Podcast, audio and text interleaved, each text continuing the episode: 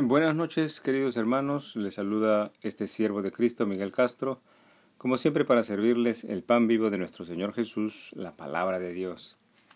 Esta noche en el Evangelio cronológico, Jesús sana a un ciego de nacimiento.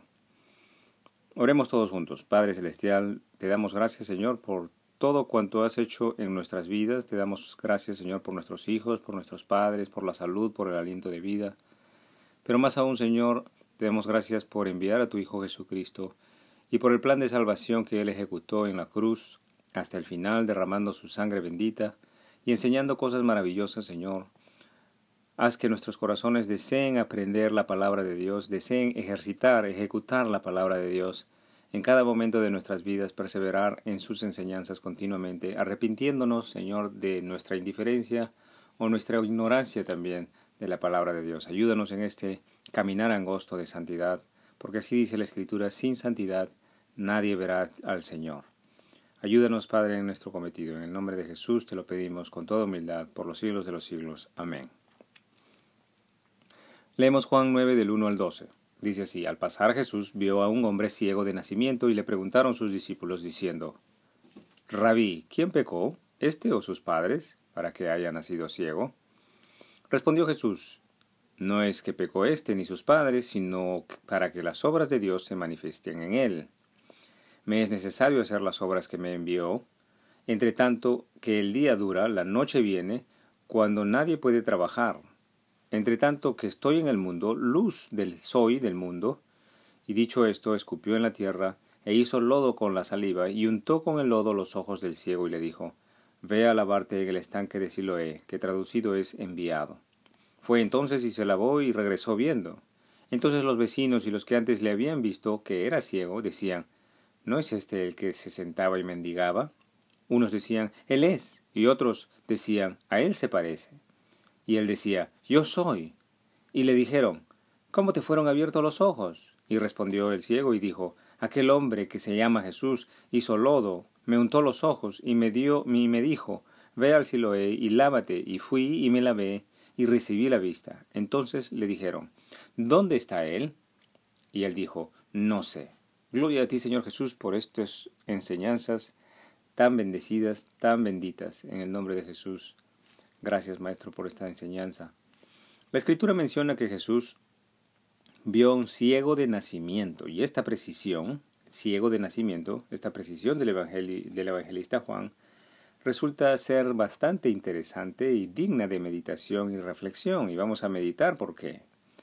Primero que nada, veamos cómo es que la misma escritura confirma este hecho de que el ciego era un ciego de nacimiento, y sucede durante el interrogatorio más adelante, el interrogatorio de los fariseos a los padres de este ciego, y leámoslo en Juan 9:20, dice así. Sus padres respondieron y le dijeron, Sabemos que este es nuestro hijo, y que nació ciego. Gloria a Dios por su palabra. Entonces se confirma de que él era ciego al nacer. Si Dios mismo ha querido que este detalle sea plasmado en las Escrituras por generaciones y generaciones que leamos estos detalles, es digno que meditemos y reflexionemos acerca de la importancia de este detalle que era ciego de nacimiento. Y Dios nos ha dejado pistas, nos ha dejado alimento, nos ha dejado escritura para que podamos comerla espiritualmente. Es la palabra de Dios la que debemos alimentarnos, la que debemos comer. No, no, solamente de pan vivirá el hombre, sino de toda palabra que sale de la boca de Dios, enseña el Maestro. Gloria a ti, Señor Jesús. Y en las seis sanaciones por, la, por parte del Maestro Galileo relacionadas con ceguera, que han sido registradas en las Sagradas Escrituras, únicamente en este evento en particular se registra que este ciego es un ciego de nacimiento y este detalle es importante por tres razones que compartiremos a continuación. La primera es porque glorifica, manifiesta y registra el poder sobrenatural, sanador del maestro Galileo, capaz de sanar a un ciego habiendo nacido éste con esta discapacidad biológica engendrada desde el vientre materno. La razón número dos que podemos eh, discernir es porque siendo conocido por todo el pueblo este, esta persona, y además siendo conocido por muchos años que este ciego había nacido así, no debería haber habido ninguna duda para todas las personas, no debería haber ninguna duda para los incrédulos, como en el caso de los fariseos, en admitir del poder sobrenatural sanador del Mesías ante un caso tan conocido y tan serio de ceguera. Aleluya, gloria a ti, Señor Jesús. la razón dos y la razón tres que discernimos en el Espíritu Santo es porque este registro bíblico nos ayudaría a entender acerca de los casos de nacimiento en discapacidad biológica de los niños, de los bebés. Porque Dios ha querido que podamos encontrar en estos versos y en estas palabras la respuesta a muchas interrogantes que muchos se hacen acerca de los bebés nacidos con malformaciones o discapacidades. Gloria a ti, Señor Jesús. Así que meditemos a la luz del, Espíritu Santo las razones y que sea Dios quien nos abra el entendimiento. Primero, y acerca del nacimiento de niños en, discapacidad, la escritura dice, al pasar Jesús vio un hombre ciego de nacimiento y le preguntaron sus discípulos diciendo, Rabí, ¿quién pecó, este o sus padres, para que haya nacido ciego? Y aprendamos acerca de esto porque esta pregunta que hacen los discípulos del Maestro debería traernos mayor sabiduría y mayor luz con referencia al porqué del nacimiento de niños en discapacidad. Pues para que conozcamos que en el Antiguo Testamento y antes de la venida de nuestro Señor Jesús a la tierra, la mayoría de los israelitas que adoraban al Dios de Abraham, al Dios de Isaac y Dios de Jacob, deducían, eh, aprendían, entendían de que las enfermedades de nuestros pequeños estarían asociadas con los pecados de los padres, y esto a forma de pensar se deduce de la palabra de Dios, conforme a lo que está escrito en la palabra de Dios. Pero no solamente deberíamos eh, quedarnos en esta forma de pensar, sino también deberíamos continuar avanzando en nuestra comprensión, en, nuestra, en el estado de nuestra fe. En primera instancia vamos a ver, a revisar algunos versos que comprueban de que los pecados de los padres podrían potencialmente influenciar sobre los hijos. En el Éxodo 24 a 6 dice, no te harás imagen ni sin ninguna semejanza de lo que esté arriba en el cielo, ni abajo en la tierra, ni en las aguas debajo de la tierra. No te inclinarás a ellas ni las honrarás, porque yo soy el Señor tu Dios, fuerte y celoso, que visito la maldad de los padres sobre los hijos hasta la tercera y cuarta generación de los que me aborrecen, y hago misericordia a millares a los que me aman y guardan mis mandamientos. Otra vez la palabra dice que visto visito la maldad de los padres sobre los hijos hasta la tercera y cuarta generación.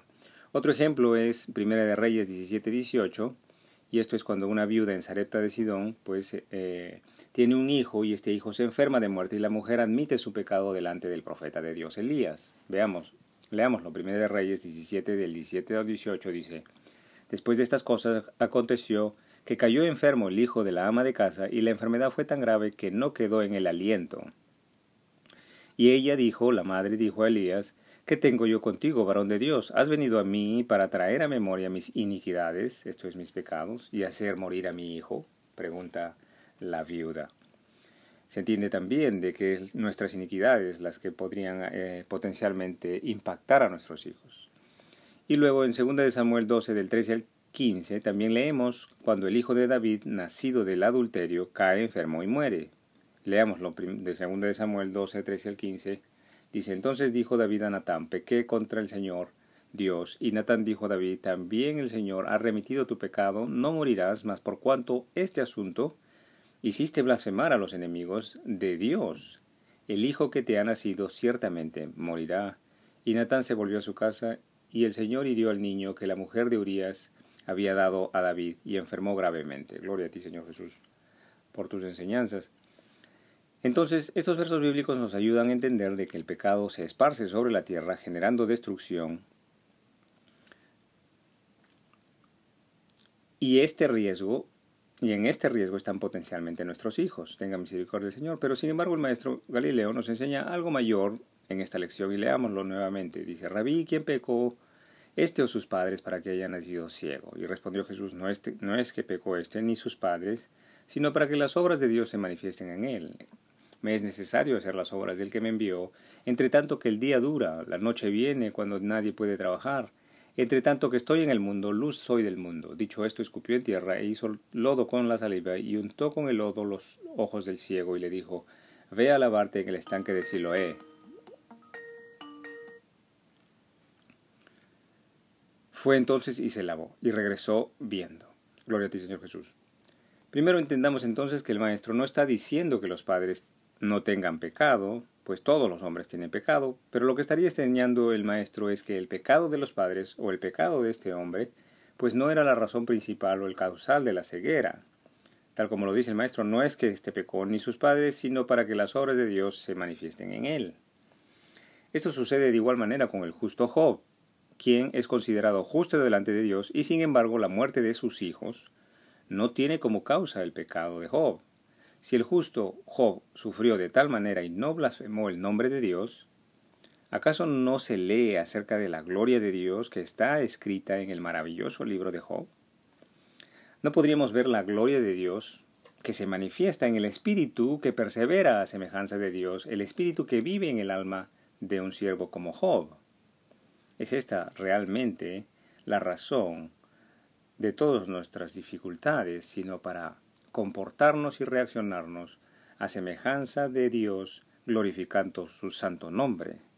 Es importante que si no hemos conocido a Dios, estemos arrepentidos de nuestros pecados, que pueden haber tenido consecuencias sobre nuestros hijos, pero habiéndonos arrepentido y habiendo conocido a Dios, es importante conocer que hay razones mucho mayores para entender que todo evento en nuestras vidas es una oportunidad para poner en práctica la palabra de Dios. Todo evento, ya sea positivo o negativo, es una oportunidad para que glorifiquemos el santo nombre de Dios y ya no está necesariamente relacionado con el pecado, sino con glorificar a Dios con nuestras vidas, conforme a la gracia de Dios. ¿Y cómo glorificar el santo nombre de Dios? Pues ejercitando el Espíritu Santo que viene de parte de su gracia. ¿Y cómo glorificar el santo nombre de Dios? Pues asemejando nuestra reacción, asemejando nuestro comportamiento, nuestro juicio, nuestros veredictos, semejantes, semejantes al del Salvador.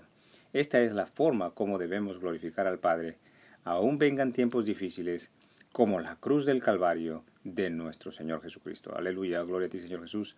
Muchas gracias por su tiempo hasta aquí el estudio bíblico del día de hoy. Continuaremos el día de mañana, si Dios así nos lo permite. Que el Señor os acompañe en vuestro angosto caminar el cumplimiento vivo de la palabra de Dios. En el nombre del Padre, del Hijo, Jesucristo y del Espíritu Santo. Amén.